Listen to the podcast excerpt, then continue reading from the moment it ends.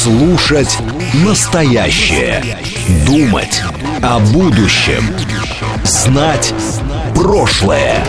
Самые актуальные и важные события в городе, стране и мире в информационной программе «Отбой».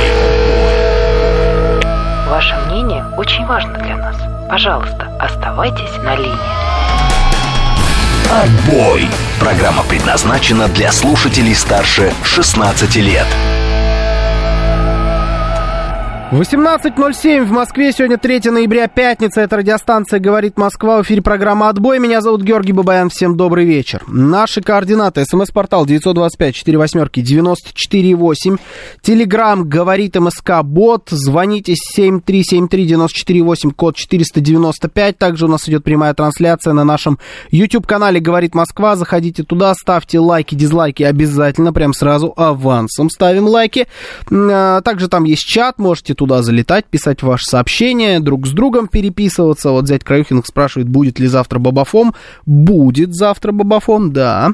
А, если не устраивает вас чем-то YouTube, пожалуйста, у нас есть ВКонтакте, либо наш телеграм-канал «Радио говорит МСК» латиницей в одно слово, там тоже идет трансляция, пользуйтесь тем, что вам удобнее. А, тройной праздник, короткий день, длинные выходные, я и вы в эфире, пишет мастер. Ну, вот, да, у меня, получается, э, ничего из этого, кроме меня, в эфире нет. да, так вот.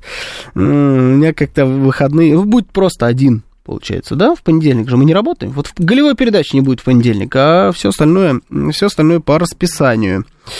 А, так, давайте посмотрим, а, что у нас есть по новостям. На самом деле, не, не могу сказать, что густо. Поговорим, наверное, мы сегодня в том числе и про День народного единства, но чуть попозже. А, есть пара мыслей. Там у нас опять арестовывают инфо-цыган, возвращаются, значит, легенды Ретро FM в страну, всякое такое вот происходит. Но как-то хочется начать с чего-нибудь посерьезному, посерьезнее. Здесь есть несколько историй. Ну, во-первых, Владимир Путин сделал много интересных заявлений э, на встрече с новым составом Общественной палаты Российской Федерации. Он сказал о том, что в, в очередной раз на самом деле, напомнил всем, что э, территории там Донбасса и Новороссии это никакие, на самом деле, не новые для нас территории, это наши исторические земли. Э, напомнил, что не было никакой Украины в составе той же самой Российской империи, что это вообще все достаточно свежая выдумка, в основном большевиков, конечно. Э, рассказал там, ну вот, интересное было у него высказывание, связанное с э, Израилем, и Палестиной, что западные э, наши друзья, партнеры бывшие продают технику Украине, ну или дают технику Украине. Украина продает ее палестинским арабам. При этом параллельно та же самая Америка, поддерживая Израиля, через ту же самую Украину провоцирует э, еврейские погромы в России. Говорит, это уже даже не двойные стандарты, это не знаю, как назвать. И действительно, да, вот тут не поспоришь. Э, схема интересная, абсурдная, как и много что происходит вообще, в принципе, у нас э, сейчас. На вопрос, если бы он знал, как оно будет в 24 февраля, принял ли он такое же решение, он сказал, у нас не было выбора. Вот такая вот интересная формулировка. То бишь, видимо, да, сделал бы все то же самое, правильно, 24 февраля. Помимо этого, Палата представителей таки одобрила выделение помощи Израилю. Помните, мы с вами говорили о том, что вот новый спикер Палаты представителей э, уже там начал продвигать законопроект о выделении денег исключительно только Израилю, без Украины, без упоминания Украины в этом документе. Вот, собственно, за этот законопроект они и проголосовали. Выделили, ну, пока не выделили, да, надо понимать, для тех, кто не разбирается, Палата представителей, это все Конгресс США. Конгресс это их э, парламент. Парламент Соединенных Штатов Америки. Две палаты, как и у нас. Есть нижняя палата, это палата представителей, наша Госдума. И есть Сенат, это наш Совет Федерации. Вот э, фактически американская Госдума на данный момент проголосовала за выделение помощи Израилю. Э, 14,3 миллиарда долларов всего лишь, кстати говоря, не так уж и много, но это примерно вот те суммы, о которых шла речь в законопроекте Байдена, да, где там 100 с лишним миллиардов было, и большая часть должна была пойти на, на Украину. Вот вы убрали Украину, оставили деньги на Израиль, проголосовали. Теперь дело за Сенатом, а потом, если они тоже проголосуют, скорее всего, Джозеф Байден наложит на этот закон вето, он предупреждал. Ну, собственно, терки продолжаются у них там в, в высших эшелонах власти, продолжают они одни толкать одно, другие толкать другое. А, и, наверное, самая интересная история – это Энтони Блинкен, который заявил об обеспокоенности Соединенных Штатов из-за решения Российской Федерации по договору о всеобъемлющем запрещении ядерных испытаний. Напомню, что Владимир Путин, когда вчера или позавчера подписал таки этот документ, все, а, значит, закон об отзыве ратификации этого договора. То бишь, больше мы, а, этот договор не считается у нас ратифицированным, можем проводить ядерные испытания сколько угодно.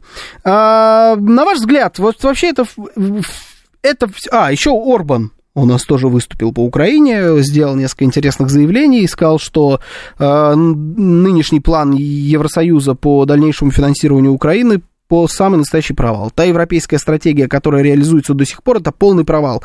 Европа хочет, чтобы Украина продолжала воевать, они будут предоставлять финансирование оружия, они думают, что Украина победит, а Россия проиграет. Ну, конечно, это провальный план, он не работает, а, заявил Виктор Орбан. Об этом же и Путин говорил.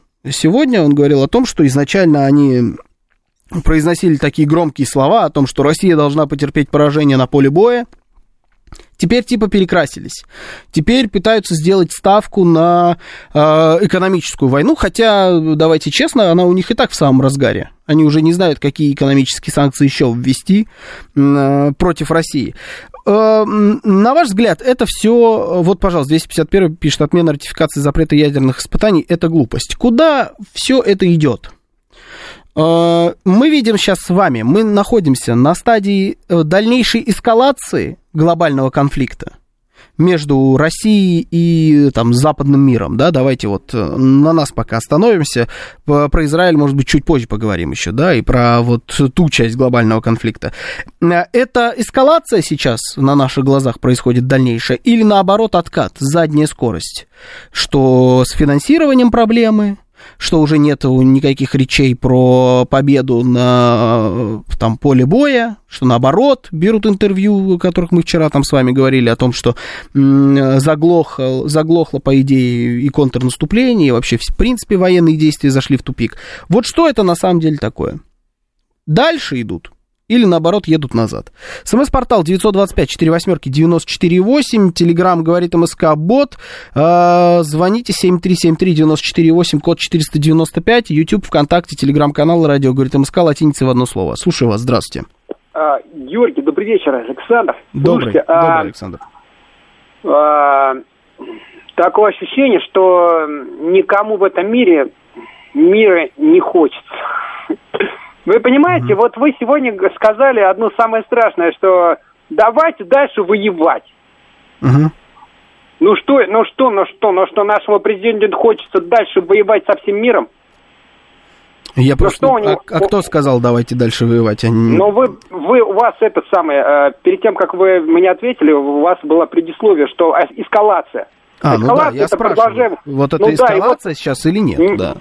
Но понимаете, такое ощущение, что всем нашим руководителям хочется дальше э, убивать э, наших э, солдат и так далее, и, и так далее. Ну что, но, но обычный россиянин хочет быть в мире со всем миром. Угу. А наши, наши руководители это понимают? Я не знаю. Они слышат, а, а вы можете сказать своему руководителю, своему а, отцу, что угу. наши, наши граждане хотят миром жить без, без войны. Ну, не хотим больше воевать. Ну, ну перестаньте воевать. Ну, слушайте, ну, надоело. Мира, мира, Смотрите, пожалуйста. А воюют? Воюют с одной стороны обычно, как вам кажется? Со всех сторон и Владимир Путин воюет, и Джозеф воюет, угу. и, вот и, все, и все Урбаны воюют, и вы воюете, и ваши все, все воюют. Это ну, надоело уже, но хватит. Ведь, но ведь чтобы ведь мир э, воцарился, и чтобы никто не воевал, должны же все остановиться, правильно? Ну, ну, ну, ну давайте, да, вот вы скажите всем, всем гражданам э, мира, нет, угу. на, всем руководителям мира, чтобы они остановились. Они не хотят остановиться, потому что они на этом зарабатывают. Надоело, хватит зарабатывать на войне. Ну ладно, да, хорошо, я скажу. Сегодня у нас получается что, 3 ноября? Какого я там, 7 по-моему, да, встречу наметил у меня там. Я не знаю, Джозеф приедет или нет, но все остальные вроде будут. Обязательно передам. Передам. А, знаете, кто не воюет? Александр Григорьевич. Он молодец. да, Александр Григорьевич умеет, это правда. А, так и представляю осенью 41-го сообщение Сталину «Мы хотим жить в мире, хватит воевать», пишет э, Рассел Хофф. Какая потрясающая наивность, пишет Джубель. Мир воевал всегда и будет. Но это тоже, знаете, это уж философский вопрос. Вот э, как легче живется, будучи вот наивным человеком или понимающим, что происходит вокруг, хотя бы в каком-то определенном проценте. Вот. Понятно, что мы не все наверное, понимаем на 100%, что происходит вокруг. Ну, хотя бы что-то, если понимаешь. Вот кому легче? Э, реалистом быть или жить в мире своих собственных иллюзий? Ну, вот это, это вечный вопрос, яйцо, курица и так далее. Слушаю вас, здравствуйте. А, секунду, добрый вечер, добрый. Дмитрий Подмосковье. Добрый, Дмитрий, добрый.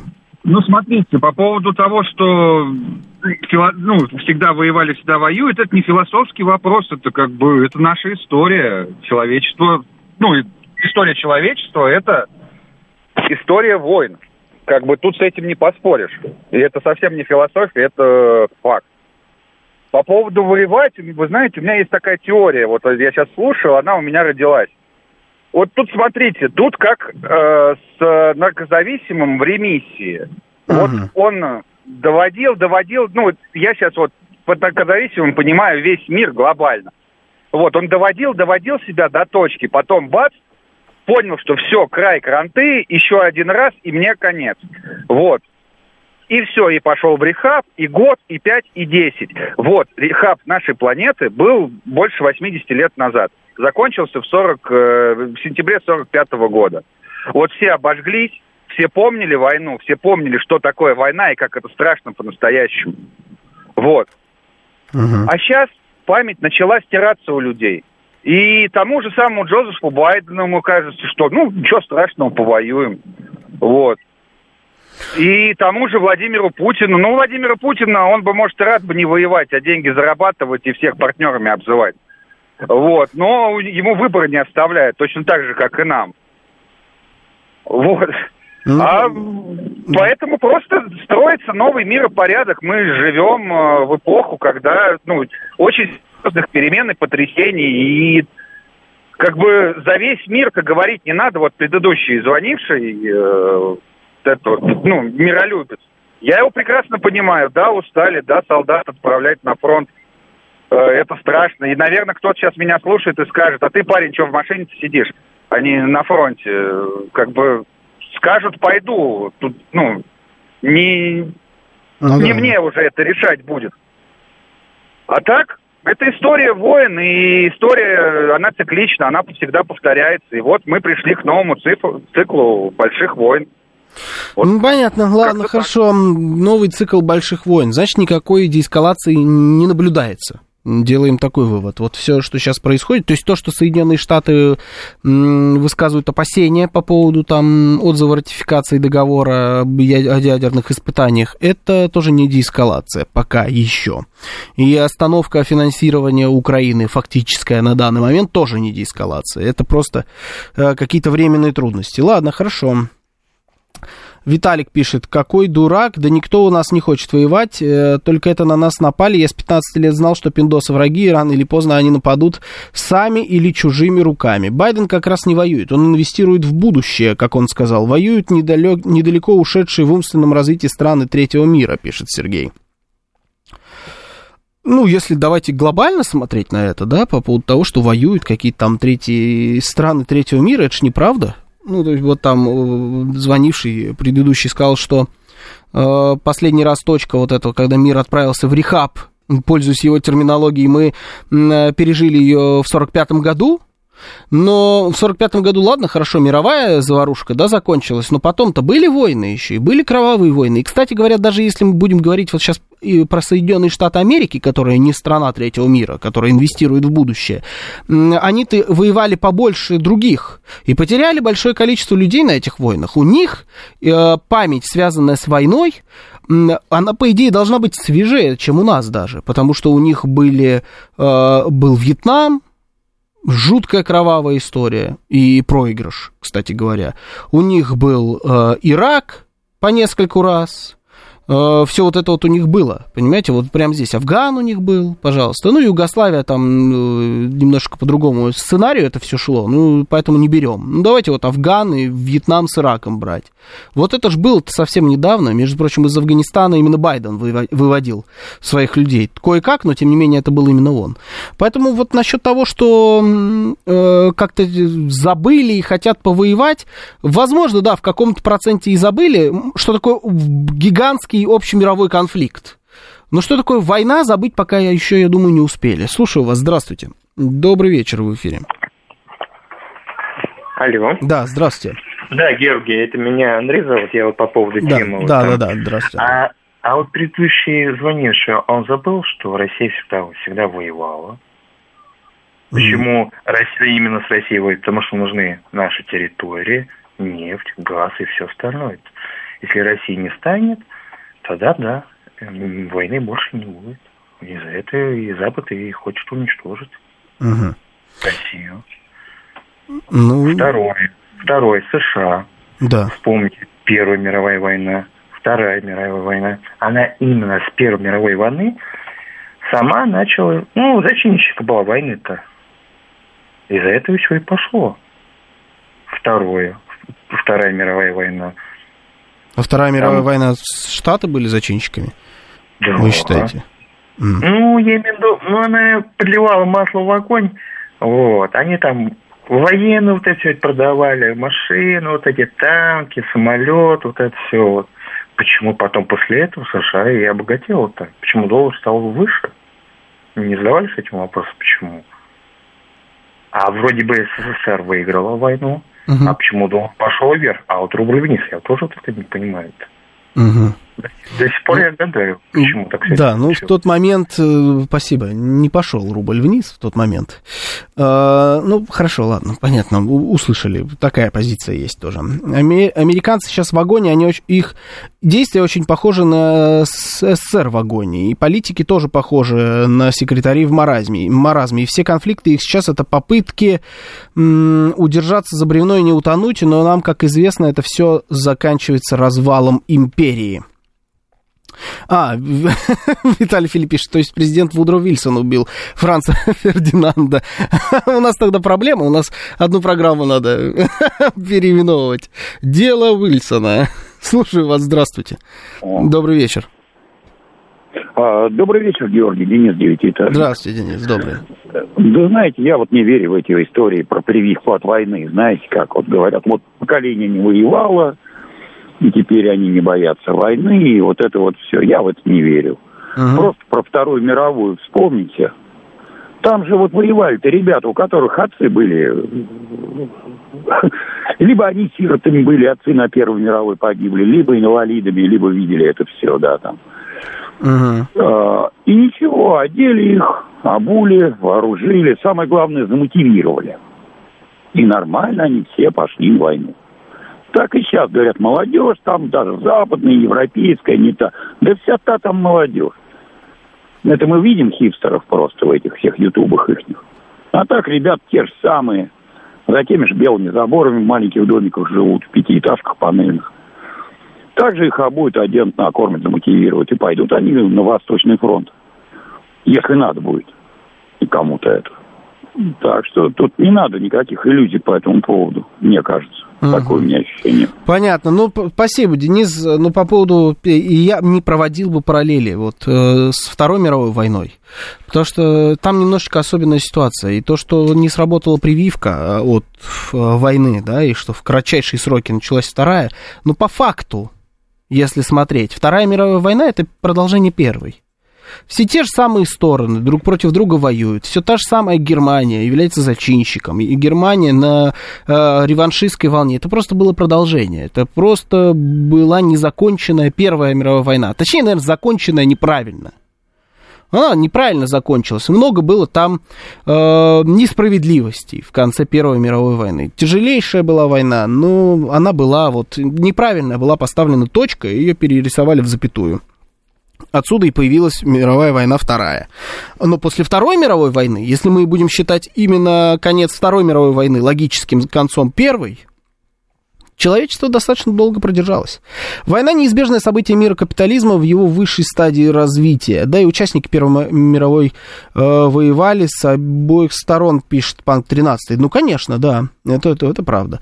Э, кто-то даже, кто воевал в Первую мировую войну, возглавляли потом некоторые государства во Второй мировой войне, да, тоже которые являлись зачинщиками. У меня брат рвался в Афганистан воевать, его по здоровью не взяли, пишет Василий. Рассказывал, что очень многие хотели доказать себе, что тоже тоже могу как дед. Это все, ну да, это, это все понятно. Я такие настроения понимаю. Но все-таки вопрос у меня был немножко про другое. Ну ладно, слушаю вас, здравствуйте. Добрый вечер, Георгий Сергей Алексеевич. Здравствуйте, Сергей Алексеевич. Не надо по радио объявлять всему миру, чтобы прекратили воевать. Лучше введите страничку в эфире коротенькую, называйте ее «Наивные люди». Есть такое понятие внешнеполитические ресурсы. Вот они подразделяются на материальные и нематериальные – Материальные это география, там, демография, экономические и военные. А нематериальные мы их знаем, там, политические, социальные, там, какие-то репутационные, информационные. Ну, угадайте с двух раз, что самое важное. Ну, будете вы иметь большую территорию, ну, имейте. Будете иметь полезные ископайте, ископаемые, хорошо. Не будете иметь военную силу в современном мире, да кто с вами считаться-то будет? Военная сила как управляла миром, так и будет управлять еще десятки лет вперед. И это все понимают. Самое главное, кто ее применяет, эту военную силу. Путин разъяснил, что корень зла – это среди элит Америки. Он специально посвятил фактически всю свою речь в Новоогарево. И правильно сделал, объяснил еще раз, где находится зло. Оно находится в Америке – и вот до тех пор, пока это зло существует, если у нас не будет этого мощного военного потенциала, никто нам жить нормально не даст. Угу, понятно, спасибо. Ну, тут тяжело не согласиться. Ну, я не знаю, там вот вообще уместны ли формулировки, в, э, если мы говорим про большую геополитику, как зло и добро? На самом деле здесь есть зло и добро. Ну, то есть вот э, как понять, кто зло, кто добро? Все отстаивают свои геополитические интересы. У Соединенных Штатов Америки понятные абсолютно интересы. Их задача продержаться на троне как можно дольше. Задача всех, кто выступает против Соединенных Штатов Америки, с этого трона их скинуть и каким-то образом переделать мировой, э, мировой порядок. Вот и поэтому, ну, кто здесь зло, кто добро? Соединенные Штаты делают это по-своему, конечно, мягко говоря. Э, но ведь если бы мы были сейчас с вами гражданами Соединенных Штатов Америки, мы бы, наверное, выступали бы за то, чтобы наша страна продолжала сидеть на троне, правильно? Не считали бы это, это злом. Поэтому тут э, я бы не, вообще не привык красить в белую и черную краску все, что происходит. Э, палитра, она шире. Э, огромное количество стран, у, которых, у которых нет армии, ядерного оружия, э, веса поболее, чем у России, пишет Седой Яйк. Это, например, какие? Мне сейчас вот даже стало смешно. Это какие такие страны, у которых нету армии, являются более тяжеловесными государствами, чем Россия. Вот это, вот это вот заявление, вот это я понимаю. Секунда юмора была сейчас в эфире радиостанции «Говорит Москва», а теперь минута, даже несколько минут новостей. Да, Саш? Слушать настоящее. Думать о будущем. Знать прошлое. Самые актуальные и важные события в городе, стране и мире в информационной программе «Отбой». 18.36 в Москве. Сегодня 3 ноября, пятница. Это радиостанция «Говорит Москва». В эфире программа «Отбой». Меня зовут Георгий Бабаян. Всем добрый вечер еще раз.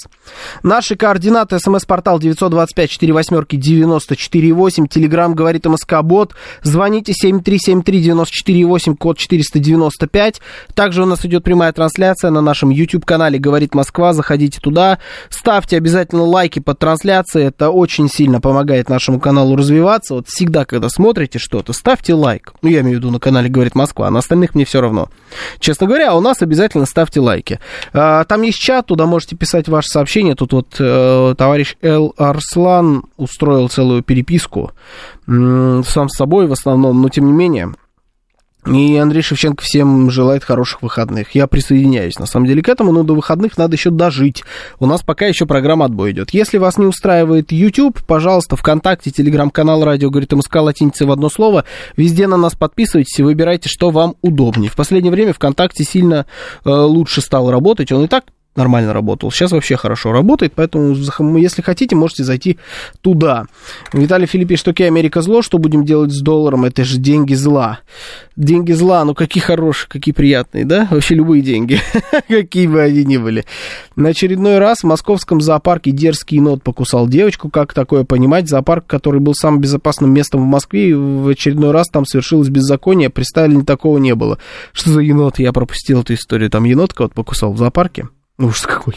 Василий пишет, это Ватикан, страна, у которой нет армии, но она при этом помощнее России будет. Да, ни армии, ни территории нет.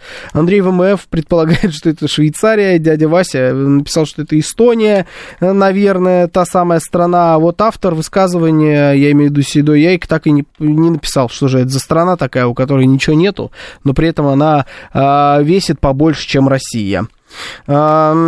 Так, Япония пишет лайк трудоголиков. Ну да, да, да, удачи Японии с ее тяжеловесностью. Значит, что у нас еще было? Помимо движений вокруг Украины, продолжает, продолжает там бурлить вот эта история с Залужным, с Арестовичем, то, что мы вчера с вами обсуждали. А, сегодня, вчера начали, сегодня продолжают обсуждать это в, украинской, э, в украинском сегменте интернета. А, что это, кто это залужный, хороший, плохой, предвыборка, не предвыборка, ну, в общем, вся вот эта вот телега, которую мы с вами вчера обсуждали. Параллельно с этим а, Энтони Блинкен а, прилетел опять в Израиль. Уже второй раз за то время, пока у них там вся эта движуха идет. Тоже, кстати говоря, обратите внимание, так часто э, на Украину он не приезжал. Он приезжал, но не, не вот не прям, знаете, каждую неделю стабильно, как по часам. Нет, вот, значит, здесь опять прилетел в Израиль, и американцы, ну, они стоят на своем. Что они говорят? На всех уровнях, где только можно. Они говорят, что Израиль, мы, они не видят ничего э, плохого в действиях Израиля никаким образом не осуждают ни, никакие бомбардировки, ничего, ни больниц, ни там э, лагерей беженцев, все в этом смысле в порядке, и продолжают давить на то, что у Израиля вообще, в принципе, есть право на самозащиту. Э, давайте сейчас я вам даже цитату. Есть у меня цитата? Не, нет у меня цитаты. Или есть, подождите, сейчас, где же ты, Блинкин, где же ты, где? Энтони Блинкин, ты где же ты? Где не могу найти Энтони Блинкина я, да. Но, короче э, говоря, был, был такой элемент. Опять они заявили о том, что Израиль, в принципе, а, имеет право на самозащиту.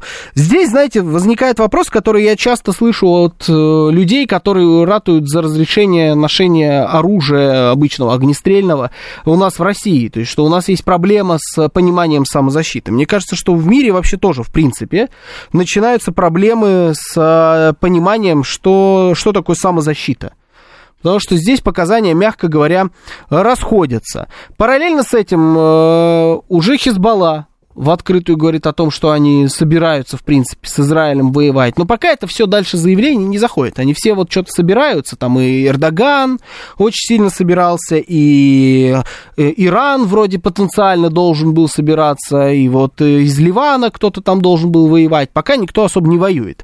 Но заявления продолжают идти. Интересная была история с тем, что попали в интернет э, данные о том, что у Израиля, это подтвердил сам Бениамин Нетаньяху, что у Израиля Израиля были такие планы на уровне концепции о переселении жителей Газы э, в другие регионы. И он там сказал, что это, в принципе, в принципе, вполне себе возможная была бы история. И сразу появились версии, что, ну, вообще это может быть а, все часть плана, такая своеобразная. Вот они сейчас тех их оттуда вытеснят, заберут себе эту территорию в очередной раз, ну, а там уже как бы попробуй что-нибудь с этим сделать. Вопрос, на самом деле, вот все тот же. Ну, смотрите, а, Америка продолжает стоять на своем на самозащиту у Израиля есть право. Они называют это самозащитой, они закрывают глаза на все потенциальные военные преступления. При этом э, их же собственные организации, которые всегда были им подотчетны, Amnesty International, всякие там профессии без границ, вся вот эта история, ООН туда же, они не закрывают глаза. Они осуждают Израиль, причем по несколько раз на дню. Все подряд.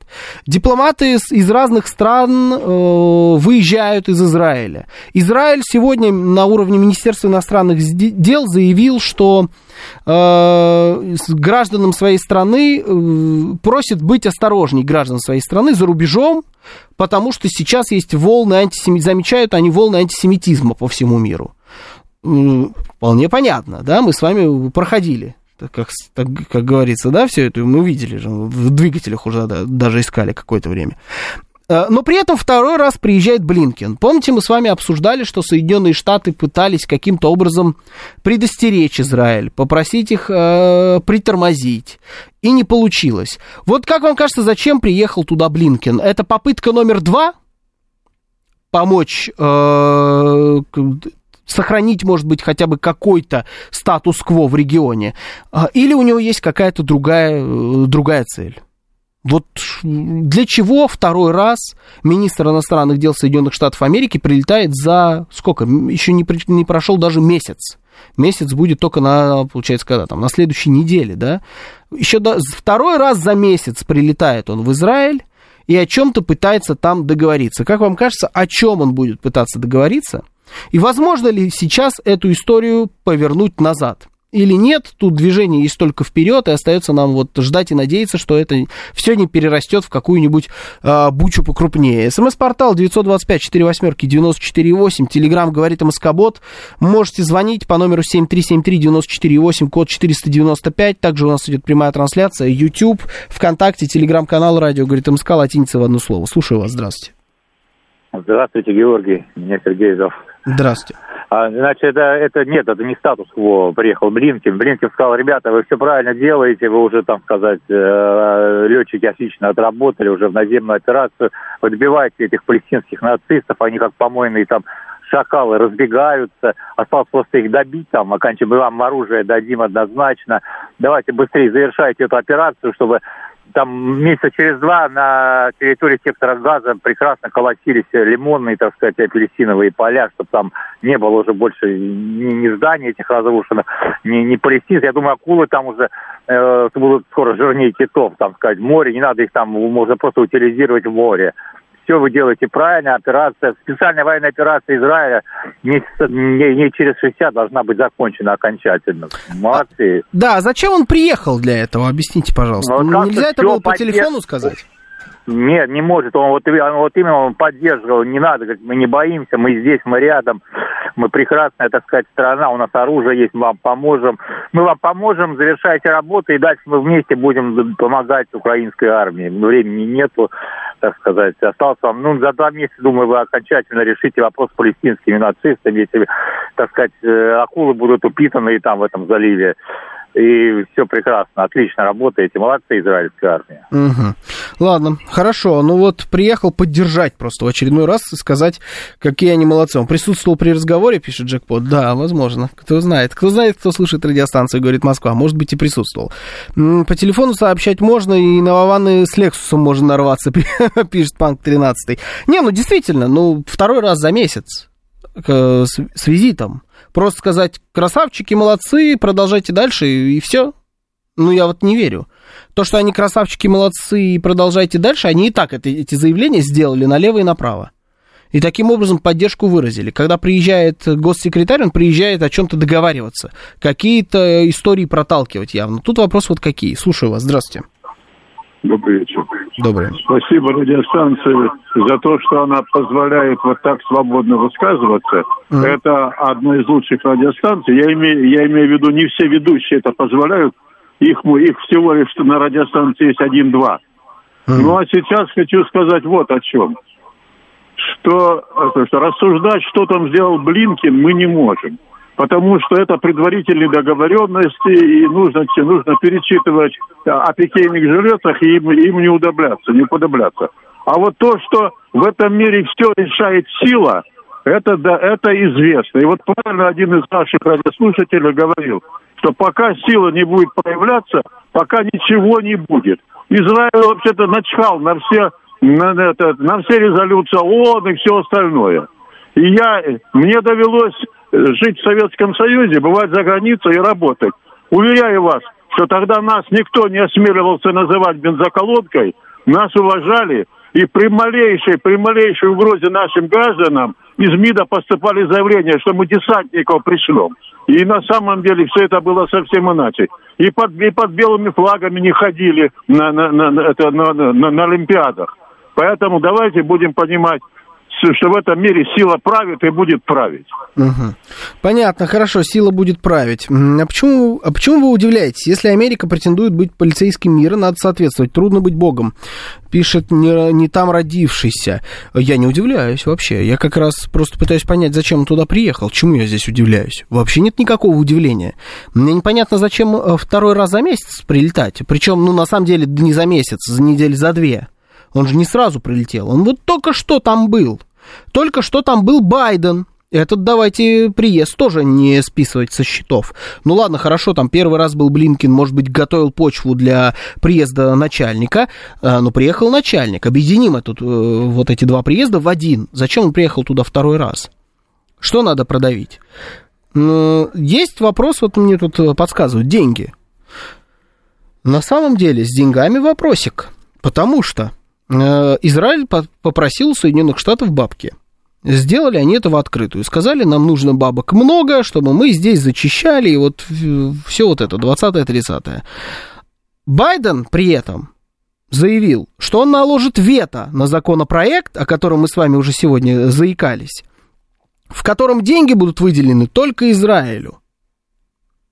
Это значит, что в ближайшее время денег для Израиля тоже не планируется – Потому что Байдену надо протащить и бабки для Украины, и бабки для Израиля. По отдельности его не устраивает. Он понимает, что если э, у республиканцев получится провернуть вот эту свою махинацию и выделить деньги только Израилю, это будет означать, что э, Укра... для Украины, скорее всего, он еще не скоро увидит деньги. И придется бодаться в три раза сильнее. А может быть, Блинкин приехал сказать, товарищ Нетаньяху, давайте чуть-чуть подождем, Сейчас мы пытаемся разрулить этот вопросик. Сейчас э, обкашляем, обязательно все будет. Но надо чуть-чуть подождать и не возникать. Мы очень просим вас не возникать, потому что представьте себе теперь Израиль, исторический союзник, огромное количество, значит, э, евреев, которые живут в Соединенных Штатах Америки, вся вот эта история предвыборная, и тут сейчас Израиль говорит, как вам не стыдно? У нас здесь война, у нас свое, значит, 11 сентября, у нас вообще не на жизнь, а на смерть решается судьба вообще, в принципе, народа и судьба государства, а вы нам деньги не выделяете. Не стыдно ли вам? И это получится ведь еще один гигантский удар. Что скажут республиканцы? Смотрите, мы даем законопроект. Мы говорим, давайте дадим деньги срочно. Израиль, наш союзник, там нету никаких разногласий в этом смысле ни у демократов, ни у республиканцев. Они все согласны на том, что Израиль это ключевой союзник э, Соединенных Штатов в регионе. Они говорят, вот, мы выделяем деньги, мы согласны, давайте им дадим деньги, но смотрите, кто не дает. Не дает Байден. Скотина это демократическая, это он не дает. Был бы, если бы наш любимый Дональд, он бы сразу дал сколько угодно, он бы еще и свои сверху положил с удовольствием. Одну башенку бы какую-нибудь продал свою, и туда бы в Израиль бы все отправил. Это все, Дон... это все Джозеф Байден. Это только он. И это очередной будет удар по нему. А потом посмотрит э, э, рядовой американец, у которого, ну там, скорее всего, адвокат еврей ну, не просто не все американцы же евреи, но огромное количество их там живет. Они посмотрят и скажут, я сейчас не понял. Это что, действительно, что ли, Байден не выделяет деньги? нашим союзникам в регионе, которые там вот этих вот террористов хотят убить. Мы же вообще всегда против террористов. В демократическом нашем... Да как так? И пойдут проголосуют по-другому. И вот приехал Блинкен, на мой взгляд, я это вижу так. Постараться каким-то образом, чтобы Нетаньяху сильно не возникал и не делал никаких заявлений. Но у Нетаньяху тоже тяжелая ситуация. Ему-то реально нужны деньги. Ему нужно здесь и сейчас, ему нужно оружие, ему нужно платить зарплаты, ему сейчас нужно вести, возможно, одну из самых тяжелых войн в истории государства. А деньги ему не выделяют из-за какой-то там Украины. Ну, то есть, э, я вас уверяю, когда вот если так ставят вопрос перед Нетаньяху, он сто процентов на него отвечает, какая к черту Украина. Мы о чем сейчас с вами говорим? Мы, я премьер-министр Израиля. Вы мне сейчас будете на полном серьезе рассказывать про проблемы Украины? Да чихать я на них хотел. Деньги мне дайте. Вы же наши союзники. Вы же в нас здесь тоже очень сильно заинтересованы, точно так же, как и мы в вас. Ну, мы чуть-чуть побольше, конечно, потому что мы у вас деньги просим, но тем не менее, что это такое? Будет, может оказать давление, в том числе и такое политическое, на Джозефа Байдена. Мне кажется, что вот зачем туда приехал Блинкин. Это никак не связано, а, к сожалению, с деэскалацией на поле боя. Слушаю вас. Здравствуйте. Добрый вечер. Вы в эфире. Добрый вечер. Добрый не до такой степени глубокое проникновение, чтобы заниматься фантазированием. А хотелось бы конкретно по конкретным фактам. Вот я считаю, что средства массовой информации, функциональная обязанность главная – это информировать. Поэтому uh-huh. вопрос первый. Uh-huh. Отчет дружественного Хамаса, прибывшего в столицу России, город Москву, убитые, запытанные, занасилованные, плененные – публично казненные граждане России. Сколько, где, когда, каким способом? Вопрос второй. Уважаемые гости Хамас, на сегодняшний день убыли в Освояси или их с почетом заселили? В условный дворец на условной Рублевке uh по соседству с условным Януковичем. И третий вопрос. Какие мусульманские вот государства какие мусульманские государства, ага. мусульманские диаспоры, частные мусульманские лица выразили протесты, устроили погромы, совершили убийства в знак протеста против преступлений против еврейского народа, совершаемых с 7 октября 2023 года и по сей день Хамасом. Против вот, преступлений... проинформируйте. Против преступлений, против чего? Еще раз, я запутался в ваших против, очень много против. Кто против чего там должен был выступить?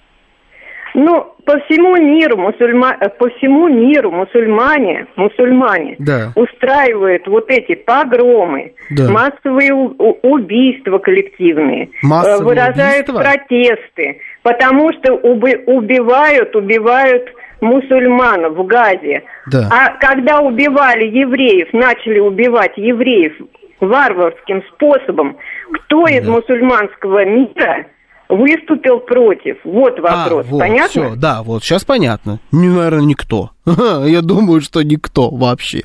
Но мне понравилось больше про заселили в дворец на Рублевке по соседству с Януковичем. Вы представляете вот это вот э, э, ТСЖ, да, сбор жильцов. Представляете этот чат района? Вот это переписочка там.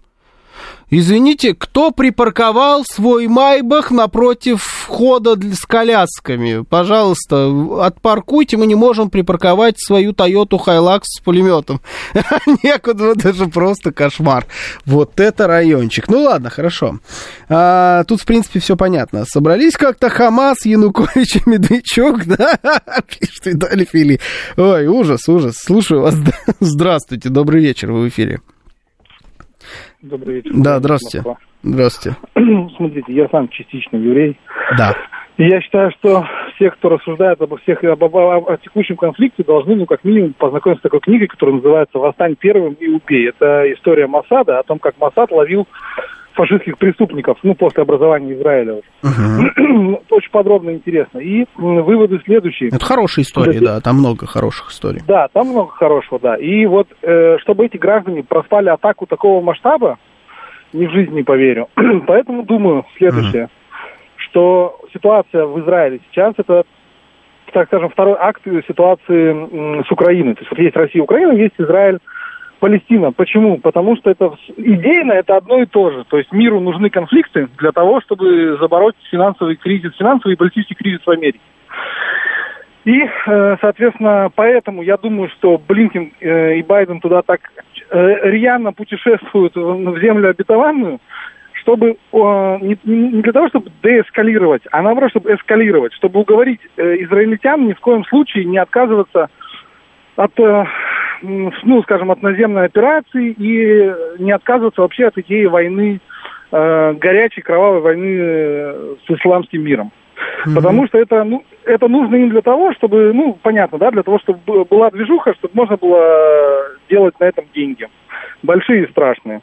Вот, поэтому думаю, что если уговаривать, не останавливаться. поэтому, поэтому думаю, что как раз-таки вот там предыдущая звонившая, которая подкинула идею про чат района, э, я думаю, что к нам как раз э, граждане эти приезжали для того, э, вот мы их как раз уговаривали остановиться. Потому что ну, не в наших интересах, чтобы там был конфликт такого масштаба. Но надо понимать важную вещь. В Израиле, о, в Израиле, в США настолько сильное еврейское лобби. Вы знаете, вот в американских фильмах, кто главный злодей в американских фильмах? Немцы. Не, не русские, не советские, там все и русские. Это просто такой уважаемый противник.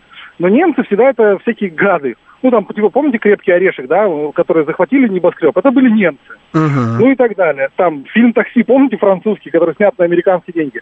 Там главные гады немцы. Не, ну там-то ну, да. При... да.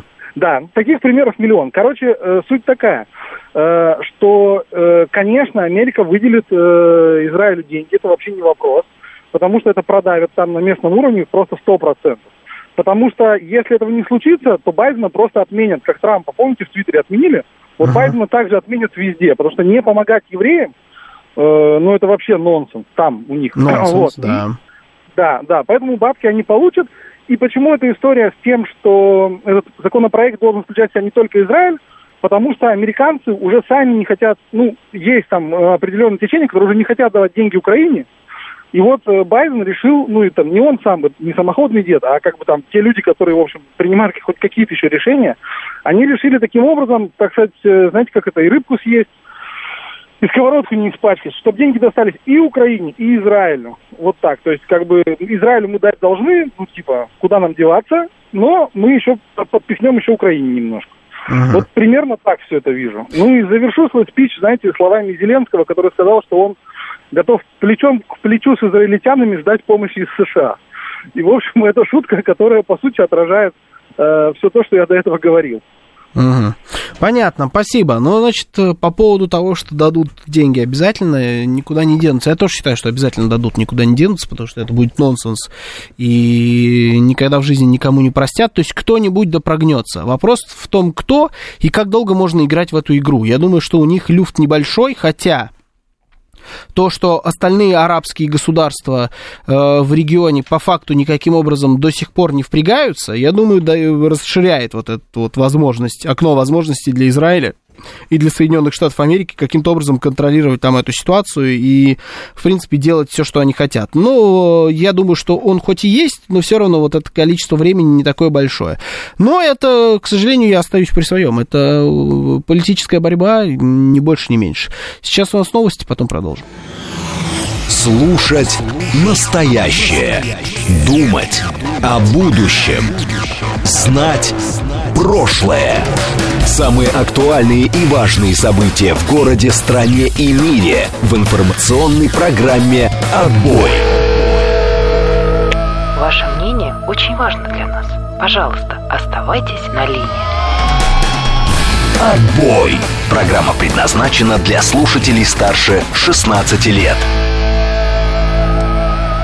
19.07 в Москве, сегодня 3 ноября, пятница, это радиостанция «Говорит Москва», в эфире программа «Отбой», меня зовут Георгий Бабаян, всем добрый вечер еще раз.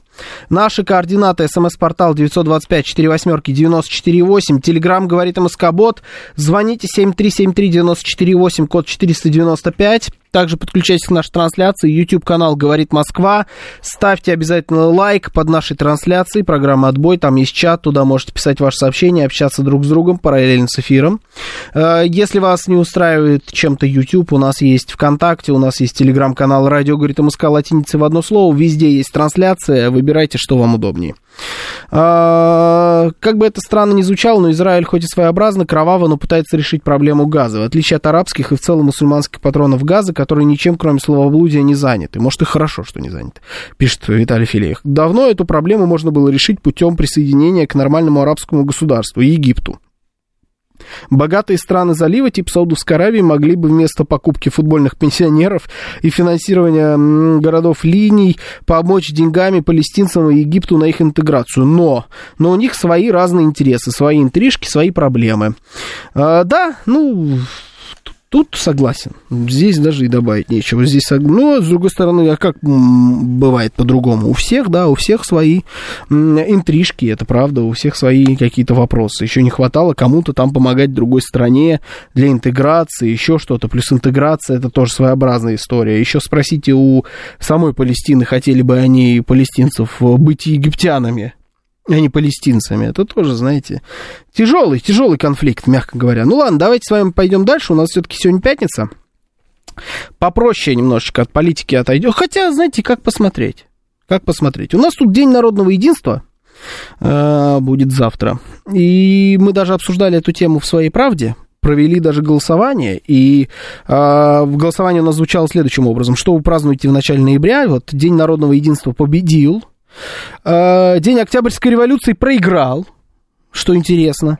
Э, у кого-то просто длинные выходные, и есть люди, которые ничего не празднуют. Э, видно, и длинных выходных у них тоже нет. Таких вот плюс-минус поровну, там, по 30%. Я хочу поговорить конкретно про День народного единства. Это ведь праздник, очень своеобразный. Мы все эти годы, на самом деле, вообще не понимали, что это такое. Что это за праздник? Он о чем? Он для чего?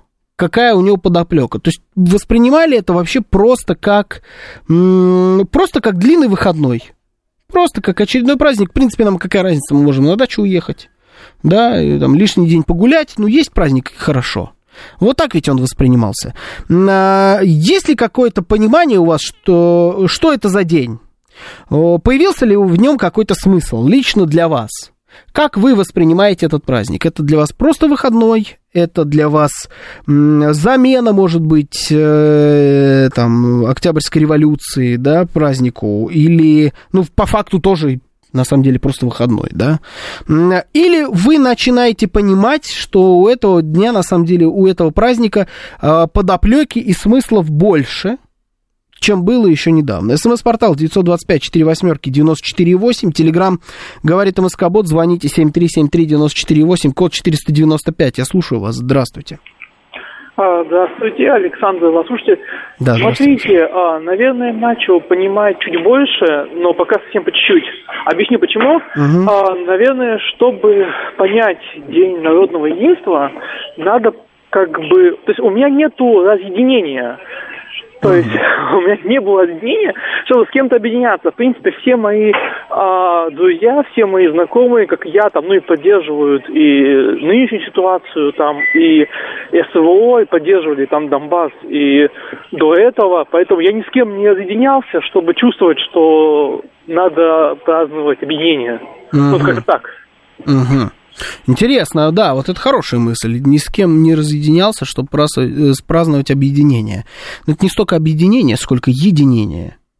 Да, то есть объединение это какой-то процесс вот э, свежий. Здесь-то мы просто уже едины, и мы празднуем то, что мы едины. Все праздники для меня, Ника Журавлев пишет, просто выходной, кроме дня рождения, потому что это не выходной. Для меня это выходной дома с котом, двойная зарплата у жены, пишет легенда Очко.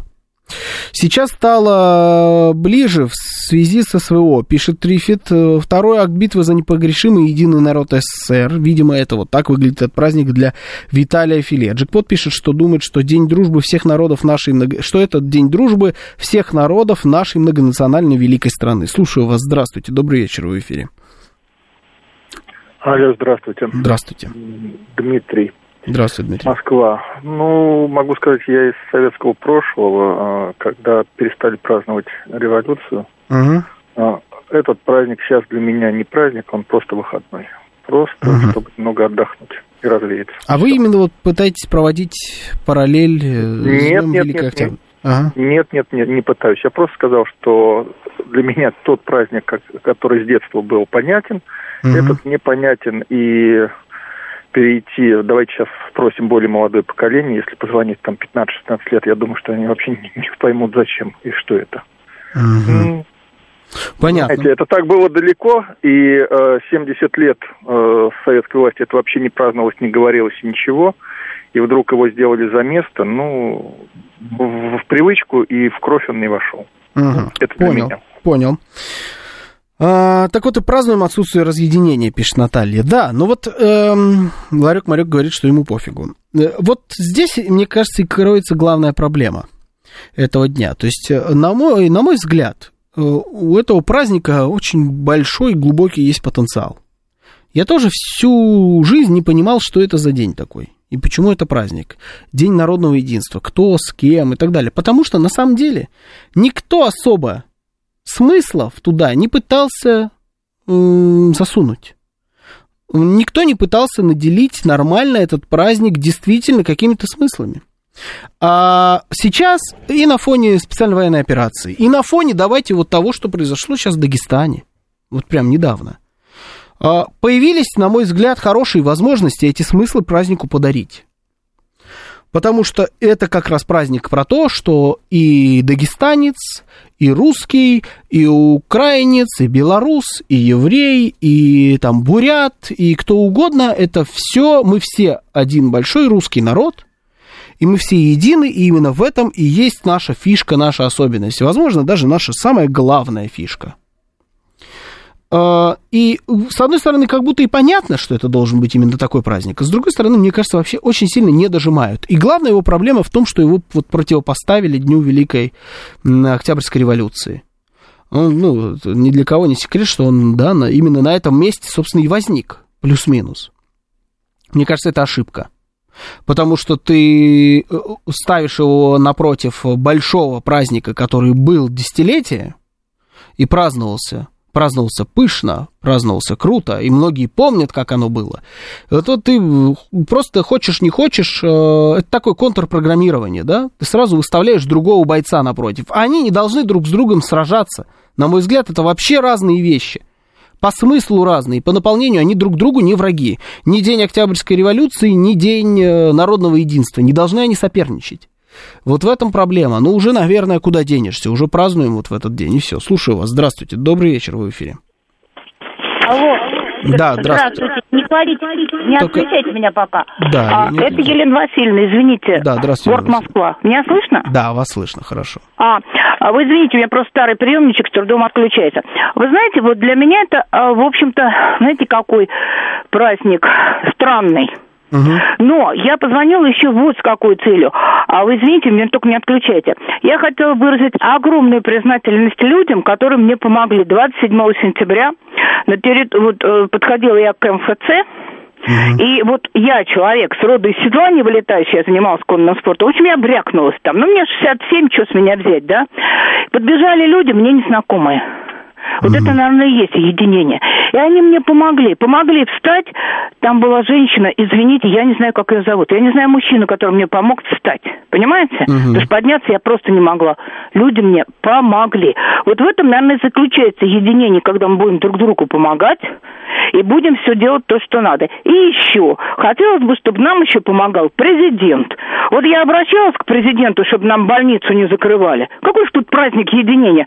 Нам ее закрыли, и я уж неоднократно говорила, что нам сделали Московский государственный юридический университет имени Кутафина. Вы знаете, как они себя ведут, эти кутафинцы? Вот мою сестру недавно толканули, она выходила из трамвая, ну, она пожилой уже человек, ей 50 лет с лишним, ее толканули, вот летели куда-то эти кутафинцы. Вот какое тут единение. А вот те люди, что помогают друг другу, они молодцы. Понимаете? Но 7 угу. ноября это святой праздник для моей семьи. Знаете почему? Почему? 7 ноября был парад на Красной площади. Извините, я плачу. Потому что там участвовали ребятки, которых папа знал, а его не пустили на фронт. Понимаете, сказали, вот воспитывай снайперов, как мы тебя учили. И они, я не знаю, понимаете, что с ними они шли с парада защищать Москву, понимаете, поэтому для меня 7 ноября это святой праздник. Уж извините, я просто плачу. Да уж ничего, ничего, да, спасибо. Ну вот, вот так вот. Э, с одной стороны, я согласен, ну, там про то, что это святой праздник по личной причине, понятно, а тут как бы ноль вопросов. А по поводу того, что вот люди подошли, помогли, мне вспомнился вот этот вот э, мужчина, мужчина, которому сейчас уже и Ниву подарили, и Аку у него забрали, чтобы ее восстановить, протюнинговать, все ему сделали, который там мальчик это защитил с телефоном, помните, вот этот вот 72-летний а, мужик Сокой, который там положил преступника на лопатки под сечкой. А, вот, наверное, это тоже в, каком-то, в какой-то степени, да, народное единство. А, но вот тут хорошо писал Виталий Фили, что вот там те же самые дагестанцы, да, которые евреев искали по, в турбине самолета, они готовы вообще вот это вот искать единение с э, евреями России? Мне кажется, здесь не должно быть готовы или не готовы. Цель нашего государства сделать так, чтобы это сидело вот просто в голове. Сделать все, чтобы разъединение было по минимуму. Мне кажется, мы всегда, в принципе, с этим справлялись. Мы уже на, по поводу религии там говорили, да, с вами обсуждали на неделе, как, что можно было бы не делать, что, может быть, надо было бы делать.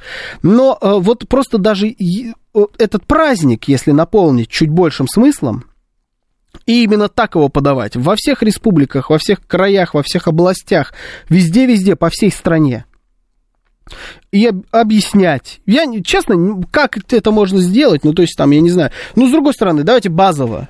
Э, везде пускай выступит, я не знаю, Надежда Бабкина со своим каким-то ансамблем. Как у нее ансамбль называется? Я не знаю. Как называется сейчас? Золотое кольцо. Все, эксперт, слава богу, здесь по Надежде Бабкиной. Вот нет, да? Русская песня. Русская песня. А Золотое кольцо это, это Кадышева. Ага, ну вот кого-нибудь из них, да, как минимум два города можем затронуть двумя ансамблями. Значит, вот куда-то, значит, их отправить, э, какие-нибудь, чтобы какой-нибудь дагестанский танцевальный ансамбль, чтобы выступил там, лезгинку станцевал, чтобы еще кто-то, ну то есть вот вы поняли, да, чтобы все э, вот эти вот народные истории объединить в одну. И чтобы это было на каждом концерте по всей стране. Может быть, это и сейчас так э, бывает. Честно говоря, я не следил. Но это первое, что приходит мне в голову. Я такой себе ивент-менеджер в этом смысле. Не особо знаю, как проводить такие мероприятия, этим не занимался никогда. Но просто как вариант. У меня главная претензия к этому празднику, что он как бы есть, и его как бы нет. И он всегда в этом статусе так и существовал. Сейчас у нас есть м- платформа, на мой взгляд, вот это под объединение у нас объединение э, русских происходит, ну вот сразу на нескольких, в прямом смысле, в переносном фронтах. И вот сейчас на этой платформе можно действительно выстроить этот праздник. В моем понимании, он бы круче смотрелся 18 марта, например. День, когда Крым снова стал Россией. Мне вообще кажется, что это, потенциал 18 марта в этом смысле не раскрыт. Отличный был бы праздник, и не только потому, что это у меня там день рождения в этот день, но и просто потому, что вот действительно это так. Под ним есть настоящий, под ним есть событие настоящее, понимаете? Причем событие понятное всем, кто живет в России здесь и сейчас. И он не конфликтует никаким образом с днем а, революции, не революции, ни с чем не конфликтует. Возможно, вот э, стоит каким-нибудь образом перекинуть или взять тот же смысл и вложить его в другой праздник. Праздник хороший, но потенциально. На данный момент смысла ему не хватает, на мой взгляд. Слушаю вас, здравствуйте. Добрый вечер, вы в эфире. Здравствуйте. Здравствуйте. Я хотела сказать, что вот это 4 ноября, вот, может, я и не открою большого секрета, что его как бы э, попытались заменить 7 ноября. Потому что недаром такое у, у них расстояние там три дня. Для того, чтобы стереть из памяти многих людей вот ту дату. А что была, вот я лично скажу, для меня – Угу. Я, естественно, 4 ноября никаким празднеством заниматься не буду. Угу. И в то же время 7 ноября я обязательно вспомню потом, и принесу благодарность этому празднику, потому что и этот праздник дал нашей семье очень много добра и очень много социальных привилегий. Вот я просто займу о вас одну минуту, да или, давайте, может, да. даже меньше. Да. Вот, что у нас была очень простая семья. В глуши, там, в глубинке, угу. э, из таких, ну, из крестьян. Вот все в этой семье, благодаря советской власти, социальным льготам, угу. вышли в очень, ну, скажем так, мягко, большие люди. Один стал крупным военным, другой архитектором, третий искусствовед по, те, по театральной линии, четвертый геологом. То есть они выбрались, э, выбрались из, из глухой нищеты. Э, вот. И поэтому вот эти социальные блага и коммунистическая идея, это не высокие слова, нет. Это многие люди в нее верили, вот в эту коммунистическую идею. Она их объединяла. Вот к чему я привожу. Вот это было единство. Но пусть она была эфемерная, пусть она была несбыточная. Но люди строили ГЭС там, как говорится, поднимали города, там тот же БАМ. Они были озарены вот этой идеей. Да, это была своеобразная религия. А потом ее взяли и в 90-х срубили эту, эту религию. И люди просто в растерянности. Другое дело, что другие были не в растерянности. Они стали, они, ну, ну можем так грубо сказать, схватили вот эту удачу и, э, ну, вот этот капитализм, который, ну, в общем-то, оказался в России, он, естественно, был каким-то феодальным. И сейчас вот эти люди, которые рассуждают о 4 ноябре, они растеряны. Да, у одних многое, что есть, но я имею в виду материальные, не духовные, нет. А другие остались ну, можно сказать, в растерянности и, и, не, и не понимать, зачем им подменили вот это 4 ноября. Правильно вы сказали, 18 марта, ну это понятно. Сейчас единственное mm-hmm. идут социологические опросы в том, что действительно какое-то единство вдруг определилось. Но это, это на основании а, вот этой специальной военной операции, потому что они увидели, что люди борются за, за свое. Вот это да. Но подменять четвертый седьмым и седьмой четвертым – это было архиглупо. Потому угу. что идея в головах, она все равно, ее только можно выбить, знаете, когда? Когда все это поколение отомрет. Ну да, вот. да, и здесь я с вами согласен. Я, и поэтому я заключаю свой спич, что я лично обязательно э, поклонюсь вот этому празднику 7 ноября. Не говоря уже о Гагаринах, а, обо всех до, до, до, достижениях. Это мое искреннее вот такое желание. Понятно. Спасибо. И оно, оно вполне понятно. Вот я и говорю, в этом главная ошибка. И на мой взгляд, это праздник, когда вот кто-то пишет, написал мне, а вот Джекпот пишет, так мы же объединились, чтобы поляков прогнать. Чем не повод для праздника 4 ноября? Да, понимаете, там в 1600 каком-то году. Это при всем уважении никак не откликается в сердце ни одного русского человека. Это было слишком давно. Слишком давно. Это проблема этого праздника в том, что его как будто когда делали, а, в него вообще не вкладывали на самом деле смысл. Его действительно делали только для того, чтобы а, дать альтернативу а, Дню революции. А со, со временем, так бывает иногда, не всегда, но со временем так бывает, оказалось, что у него сильно больше потенциал, чем просто у затычки. Что он на самом деле нужен такой праздник. Или, может быть, не нужен, но он, он неплох. Сама идея единения народов нашей великой большой страны, она отличная. Но проблема вот с этим программированием, понимаете, с датой. Дата не очень, она никаким образом не, отк... не откликается в душах. А седьмое до сих пор откликается. И поэтому этот праздник, боюсь, обречен в ближайшие десятилетия, дай бог всем здоровья, называется э, быть просто либо с затычкой, такой альтернативной, либо просто выходным днем, а потенциал-то бешеный. И, к сожалению, из-за того, что у него вот эта вот э, затычка, функция затычки присутствует, он, даже если ты туда будешь вкладывать все больше и больше смысла, вот на ту самую основу, о которой мы с вами говорили, там и Крым, и специальная военная операция, и наши территории, наши люди, вот это все, да, если ты будешь на эту основу что-то нанизывать и нанизывать, нанизывать еще больше смыслов, им придется воевать с э, смыслами коммунистическими. А зачем самим себе создавать проблемы? Я уже давно, на самом деле, ратую за то, чтобы у нас появился праздник 18 марта это Крым, либо я вот, ну, дату пока, пока еще не помню, когда у нас вот э, территории наших областей вернулись тоже в родную гавань. Можно это сделать, э, эту дату сделать как праздник, потому что на данный момент э, особо это никаким образом не празднуется, хотя людьми этот день почитается. Потенциалы не реализованы, понимаете? Как у одной даты, так у второго праздника. Объединить, и бац, все встанет на свои места сразу. Слушаю вас, здравствуйте. Добрый вечер, в эфире. Добрый вечер, Дмитрий Москва. Здравствуйте. Смотрите, я вот э, искренне считаю, что этому празднику стоит настояться. Мне, ну, мне очень нравится эта дата.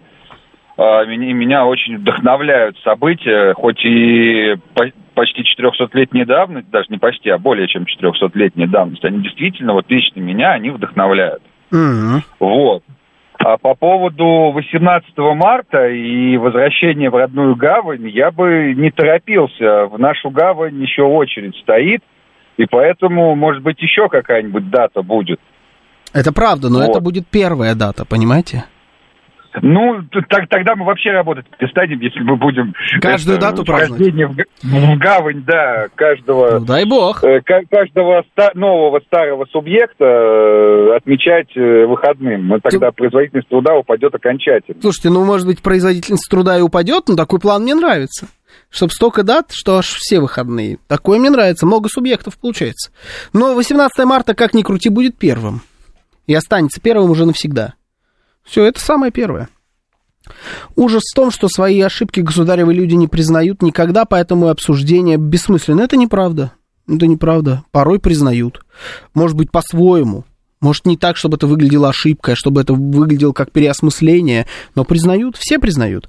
Э, смысл, я не считаю это ошиб, я не считаю ошибкой сам праздник.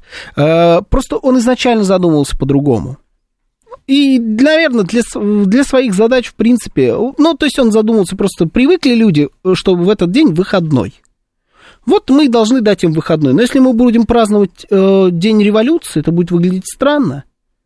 Потому что э, все, уже не осталось ничего от той революции. Та власть ушла, большевиков больше нет, а мы празднуем снова День революции. Странно, но люди привыкли отдыхать в этот день. Ну так давайте что-нибудь там на этом месте придумаем. И, на мой взгляд, это выглядело вот именно так. И уже под эту идею подгонялись смыслы. Поляки, не поляки, и вот 20-е, 30-е. А сейчас появилась реально глубина у этой фразы «народное единство», и она появляется с каждым днем все больше и больше. С каждым человеком, который отправляет э, что-нибудь на фронт, с каждым человеком, который идет на фронт. Вот это все больше и больше смысла у этого дня, у этой формулировки.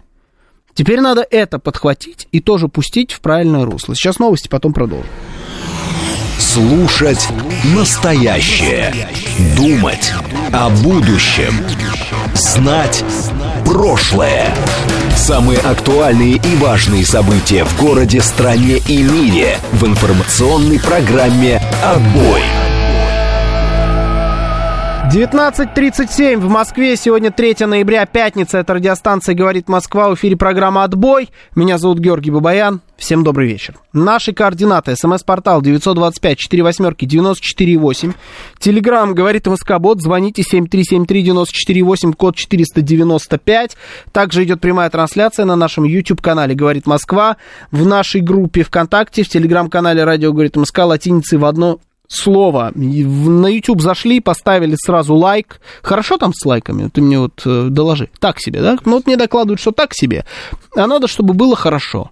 Для этого всем, кто смотрит, надо поставить лайк. Всем, кто еще не смотрит, надо зайти поставить. Можете поставить и выйти. А лучше поставьте и скройте. Да, ставьте, чтобы счетчик капал, называется. Просто оставляем. И слушаем, значит, нашу, нашу программу. Смысл простой. Простой Леха из Тулы должен увидеть праздник 4 ноября и залезть в книгу и вместе со своей Зинкой и сыном Вовкой почитать, что было в 612 году и обогатиться в плане истории родной страны. У нас же власти любят говорить про сохранение и ценность родной истории. Вот пускай Леха с семьей изучает ее и богатеет думкой. Хороший план. Тот ли это случай вот э, про 612 год, который должен обязательно э, Леха, как вы выразились, из Тулы, а, обязательно им обогатить и сработает ли такая схема? Потому что это вот, ну, мне кажется, что любой нормальный человек, когда такой не знает, что это за праздник, да ну, не знаю, не знаю, выходной, слава богу. И только каждый там, я не знаю, пятый, дай бог, залезет куда-то и что-то почитает. И что-то почитает. Давайте подгонять все остальные присоединения к 18 марта, пишет Джекпот. Тоже, кстати, как вариант, да, просто все так по таймингу сложим, да, чтобы 18 марта было. Согласен. Но вот к слову об объединении. Новость, которая почему-то решила разорвать информационное пространство. Алла Борисовна Пугачева вернулась в Россию. И кадры, значит, как действительно Алла Борисовна, прекрасно выглядящая, значит, и, и прилетела в Москву. Сначала, значит, аэропорт какой-то, она там идет. Потом Ленинградский вокзал. Она идет по Ленинградскому вокзалу по-моему, по Ленинградскому. Ну да, там по парковке был похож на Ленинградский вокзал. Идет, ее снимают, ни одного вопроса ей никто не задает, она идет с кем-то, значит, там в компании, идет, э, садится потом в свой Rolls-Royce, и Rolls-Royce везет ее домой, судя по всему, к а, Стасу Борецкому, как он говорил ненное время назад. Но оказалось, что не, в, а, не к Стасу Борецкому, а к себе, в тот самый замок. Там, судя по всему, ночует и поехала потом еще куда-то. Говорят, что в Санкт-Петербург. То есть настолько это... У нас даже видео, да, есть вот коллеги из МЭШ. То есть, вот посмотрите, все, весь маршрут отследили человека. Реально, есть все. Это вот она подъезжает домой, да. Роллс-Ройс, кстати, старый этот старый же Rolls-Royce, прям совсем старый. Это ж первый фантом. По-моему, да, ну по, по передку прям старый Rolls-Royce. Но а, это все еще Rolls-Royce, да? Все, приехал домой, ворота, красота конечно. Ну, тут надо отдать должное. Ворот красивые. Мне нравится. Значит, подключайся к трансляции, да, там вот эти видеоролики показывают. Ну, есть все. Все отсняли везде, значит, а, поставили камеры, как прилетела, как приехала, как приехала домой, потом вроде даже и уехала, и говорят, что уехала там куда-то в Петербург, не в Петербург. И пошло. Да как так можно вообще? Почему не посадили? Почему они все приезжают? Да что это такое?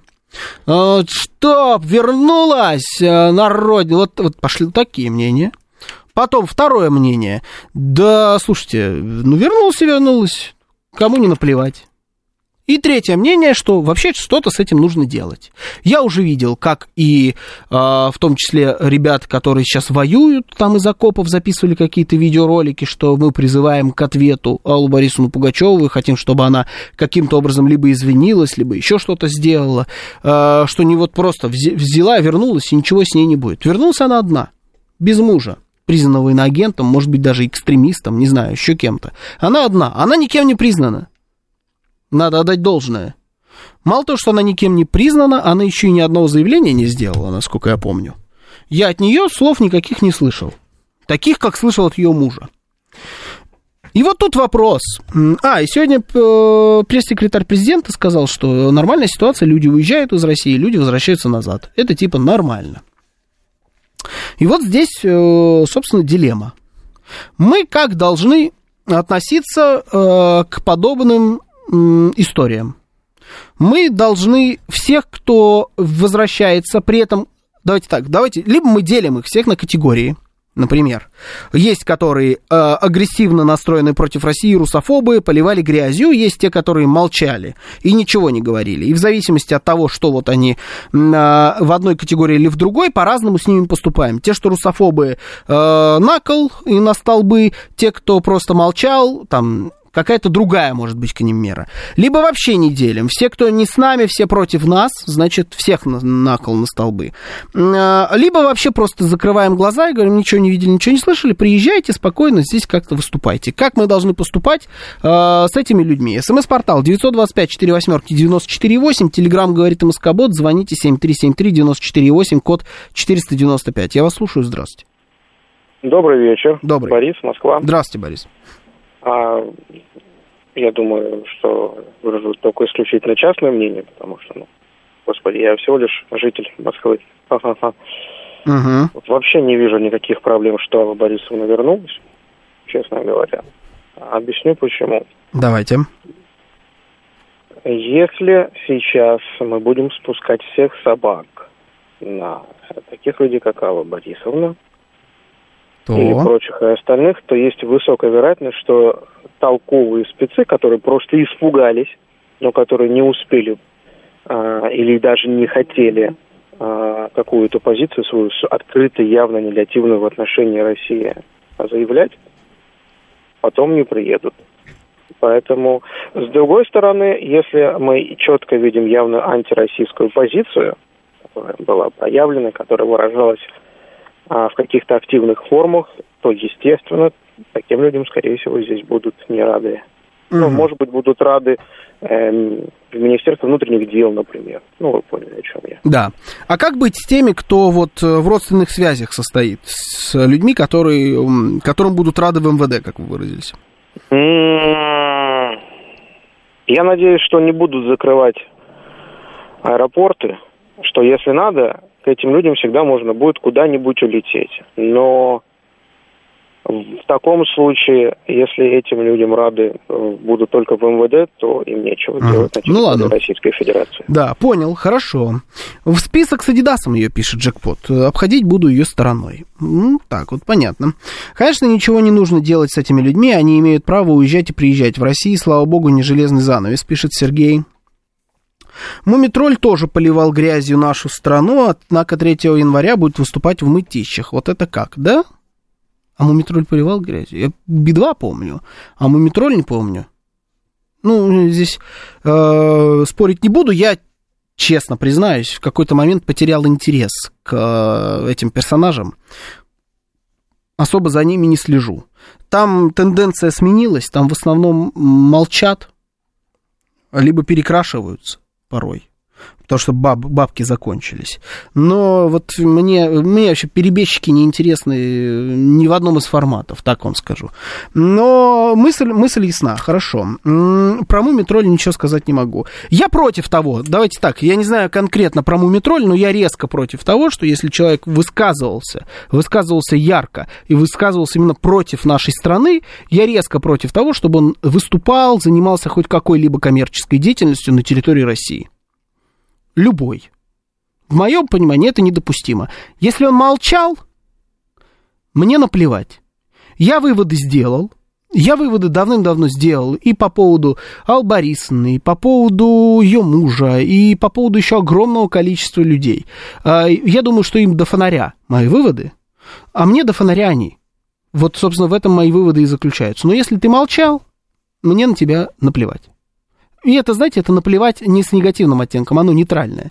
Мне про, это вообще просто не герой моего романа. Никаким образом, никакой роли они в моей жизни не играют. Э, слушаю вас, здравствуйте, добрый вечер, в эфире. Здравствуйте. Добрый вечер, Георгий. Спасибо за эфир. Здравствуйте. Рушан Знаете, мне вообще непонятно такая прямо, как сказать, такое внимание этим артистам, певицам. Ну, конечно, Алла Борисовна, да, она достойна там уважения столько лет туда-сюда. Но в остальном вот эти вот особенно там какие-то стендаперы какие-то, которых там половина людей, я уверен, даже не слышала. Только из-за того, что они там на этом скандале, кто-то про них что-то потом, наверное, набрал, посмотрел, хотя бы, чтобы, знаете, так, в разговоре хотя бы знать, о ком идет речь. А так, ну, я не понимаю. От того, что они уехали, никому ни тепло, ни холодно. Если уехал 100 инженеров Мосэнерго или Мосводоканала, там, мастеров участка, вот это заметно было всем. А от них, да, абсолютно, мне лично вот, какие-то, как вы правильно сказали, ни тепло, ни холодно. Uh-huh. Да, когда высказывают, я абсолютно с вами разделяю мнение, если они высказывают и пытаются там везде отчернить и отсквернить, и все, что здесь сидели, извините, в тепле, как сыром масле катались, потому что таких условий для артистов, как в России, нигде нет. Везде бешеные налоги и тому подобное. Никаких корпоративов, чесов нигде нет, кроме России, стран СНГ. Это реально... А сейчас они просто это реально понимают. Uh-huh. А, ну, вот это вот, вот это вот все время. Мое ощущение, нам вот эти СМИ, так как средства массовой информации контролируются буквально там 4-5 олигархов, нам как толпе на потеху кидают вот этих вот артистов, певцов и тому подобное, отвлекая от настоящих врагов России, которые есть чиновники, интенданты Минобороны и тому подобное. Вот их нам не дают на растерзание толпе. А вот этих вот бедолаг, которые где-то что-то ляпнули какому-то там э, блогер-журналисту, их вот рвут рвут, рвут рвут. Вот у меня такое лично мое мнение. Угу, понятно, спасибо. Ну, я там про главных врагов и так далее мысль э, глобально понимаю, но я всегда был сторонником того, что врагов поменьше тоже не надо не замечать. Потому что их поменьше-поменьше, они потом объединяются и вместе могут стать большой силой. И, и хватит на всех времени, знаете, всех, всех заметим. Слушаю вас, здравствуйте. Добрый вечер, вы в эфире. Добрый вечер, меня зовут Анна. Здравствуйте, Анна. Георгий Вячеславович Поклонов, уже несколько дней забываю. Да он принял, принял, Спасибо. вам тоже. Значит, у меня позиция вот, не пускать мы сюда никого из них не можем, они граждане России, равно как и не выпускать. Uh-huh. Но я одного не понимаю. Вот Алла Борисовна в свое время сказала, в нашем народе были холопами, стали рабами. Uh-huh. Ну, это ее мнение, но если ты так думаешь о своем народе, о своей стране, какого лешего ты не откажешься от российского гражданства?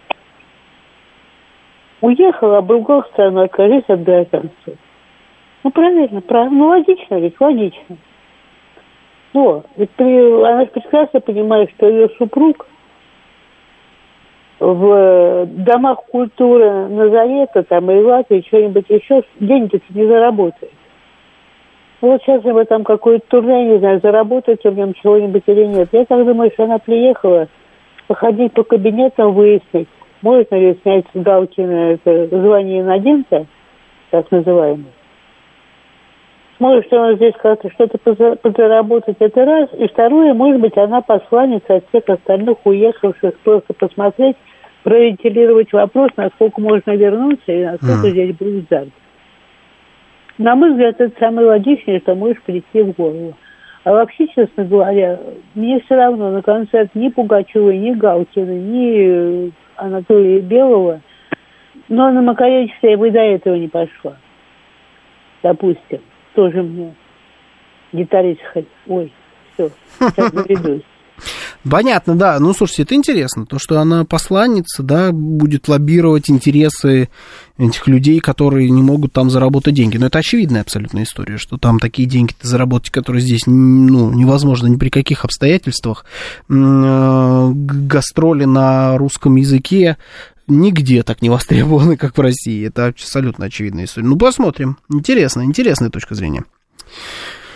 Так, да понятно, да, не трогайте артистов, проституток и кучеров. За мной уже выехали, цитирует, значит, эм, стратегический инвестор пишет, что я отозвал свой лайк, потому что вы совершенно не читаете моих сообщений. А что-то не попадались него ваши сообщения, стратегический инвестор, честно признаюсь. Их очень много. А, так, живя за границей, возможно, имея там вложения источники дохода, не является ли Пугачева иногентом? Почему им не объявлено? Я не считаю, что жизнь за границей и э, вложение там это является поводом для признания иноагентом. У меня вообще много вопросов к этому институту признания иноагентами. Он, по-моему, свой смысл немножечко растерял. Вот изначально я все прекрасно понимал про иноагентов. Сейчас это просто список каких-то врагов России. Может быть, его стоит переименовать. Я давно об этом говорю. Вот сейчас они уши греют, как мы им косточки перемываем. Ну и пускай греют. Этого нам не жалко добро. А, Ми пишет, Пугачев говорил о своей солидарности с высказываниями мужа и участвовал в концерте, средства от которого пошли на поддержку ВСУ. Я вот, может быть, про солидарность с высказываниями мужа что-то и читал, вот про концерт в поддержку ВСУ э, не видел, честно. Так, главное уже произошло, вся эта артистическая кодла перестала быть мерилом наших ценностей. А, вот это как раз стратегический инвестор написал. Я... А они были? Да, каким-то мерилом каких-то ценностей. Мне понравилось высказывание по поводу того, что вот если бы там из Мосводоканала инженеры уехали, мы бы заметили, а от этих мы ничего не заметили. Вот это мне понравилась история. Ведь действительно, ну, обратите внимание, уехали энное количество. На их место быстро появились другие. Те, которые не уехали, тоже с удовольствием решили вот места в чартах э, повыше себе забрать. И нормально, спокойно. Вон программы про музыку делаются. Завтра повтор, правда. Пугачева должна была быть, нет? Кивает, смотрите-ка. Э, я его знаю, он с удовольствием. Слушаю вас, здравствуйте. Добрый... Ай, промазал. Давайте вот сюда. Слушаю вас, здравствуйте, добрый вечер. Добрый вечер. Да, здравствуйте. А, да, здравствуйте, добрый вечер еще раз. Сейчас я радио. Вы знаете, вы спросили в самом начале, угу. что делать с такими людьми, да. людьми, которые уехали, вернулись. Забыть.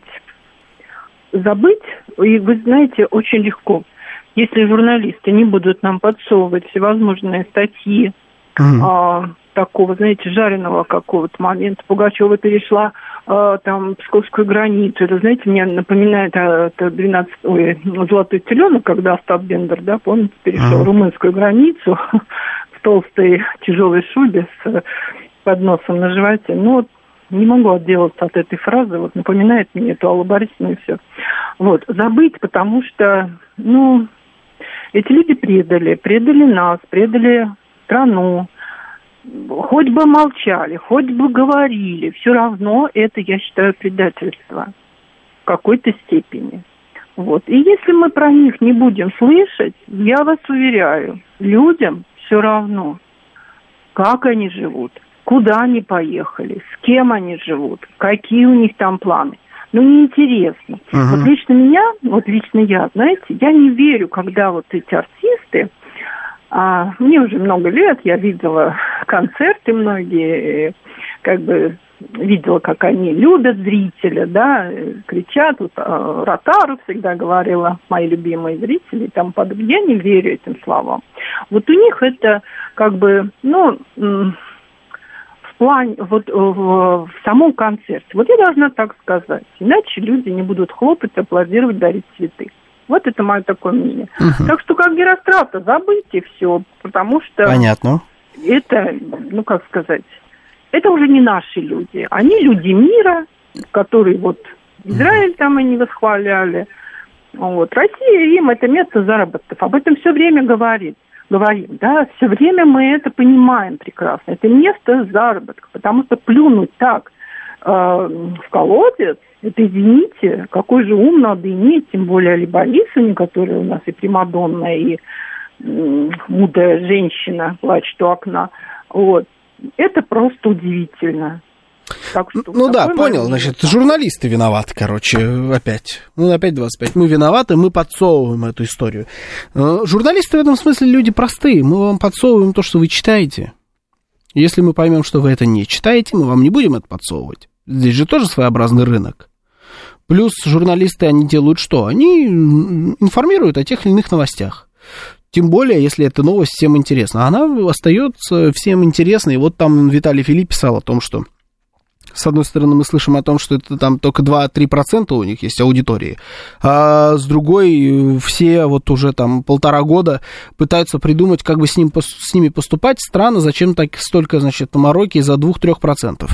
Ну, значит, не 2-3%. Наверное, все-таки побольше у них аудитория, хотя она и сократилась. Ну и плюс, еще раз, я против политики, когда ты просто закрываешь глаза на то, что э, там тебя поливают грязью, там караван идет, да, мне кажется, что это неправильно. Так можно и нарваться, и потом столько тех грязи в тебя кинут, что ты в ней захлебнешься в один прекрасный момент. Не всегда надо просто закрывать глаза. Это, может быть, прозвучит мудро, что я не обращаю внимания, это слишком мелко, тем более для государственного уровня. Да, наверное, мудростью какой-то от этого всего веет. Но вот мне такая мудрость не по душе. А по поводу Пугачевой, ну, суть по всему, нам придется еще понаблюдать за путешествиями, значит, бывшей, а может быть, для кого-то и не бывшей, Примадонны по России. Вот для чего-то она явно приехала, что-то она тут будет делать. Посмотрим, права ли она. А, или, может быть, кто-то другой прав, а может быть, она просто там, у нее бронь в ресторане сгорает, вот прилетела, да, такое тоже может быть. Это была программа «Отбой». Меня зовут Георгий Бабаян. Сейчас у нас будет рубрика «Анатомия Москвы». У меня тут все время коверку это название, но я вроде как помню. «Анатомия Москвы». Услышимся с вами завтра. Всем счастливо.